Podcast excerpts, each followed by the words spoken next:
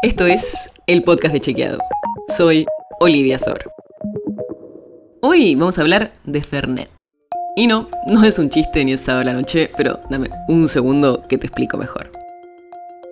Circularon en Facebook y en Instagram varias publicaciones que decían que después de 170 años en el país, Fernet Branca anunció su partida definitiva de la Argentina. Y la foto que circulaba tenía hasta el logo de Infobae. Y tal vez por eso los posteos lograron ser compartidos más de 10.000 veces en Facebook y más de 13.000 me gustas en Instagram. Pero es falso. Buscamos en Google y no hay ninguna nota de Infobae ni de otro sitio con el título que circuló en redes. Y la empresa Branca sigue en actividad. De hecho, en su calendario oficial tiene programados eventos para agosto. Desde la cuenta oficial de Branca tuitearon que la Argentina y Branca son inseparables. Y hasta un directivo de la empresa publicó en su LinkedIn un posteo en el que explica que la empresa va a seguir ligada a la Argentina. Y por más insólito que suene, esta no es la primera vez que chequeamos una desinformación de este estilo. En 2020 ya había circulado un supuesto artículo, también adjudicado a Infobae, que hablaba de la partida de Branca, algo que también fue desmentido en su momento. Pero lo que queremos mostrar con este caso es que es muy fácil generar este tipo de desinformaciones. Y sobre todo en momentos de crisis políticas o económicas es bastante más probable que creamos en este tipo de desinformaciones.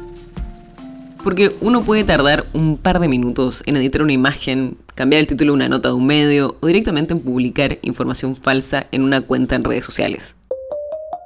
Y después es bastante más complejo chequear esa información, porque hace falta identificar de dónde salió, llamar a mucha gente para poder confirmar que es falso, porque por más loco que suene, muchas veces muchas personas creen esta información que circula.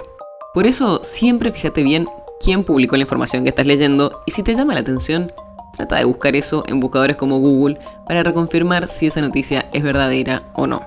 Y si no aparece en ningún lado, como este caso de Ferne Branca, desconfía, porque las noticias importantes generalmente no van a salir publicadas primero en el Facebook de tu tío. La nota sobre la que se basa este episodio fue escrita por Ignacio Corral. Si quieres saber más sobre esto y otros temas, entra a chequeado.com o seguinos en las redes. El podcast de Chequeado es un espacio en el que de lunes a viernes te contamos qué de lo que escuchaste o circuló es verdadero o falso. Te traemos datos para que puedas entender mejor las noticias. Si tienes una idea, algún tema del que te gustaría que hablemos en un próximo episodio, escribinos a podcast.chequeado.com. Y si te gustó este episodio, seguinos en Spotify o en tu app de podcast favorita y recomendanos a tus amigos. Es una producción de Chequeado, producción en colaboración con Posta. La producción está a cargo de Martín Slipsuk y Sebastián Chávez, y la edición es de Nacho Guarteche. Yo soy Olivia Sor. Hasta mañana.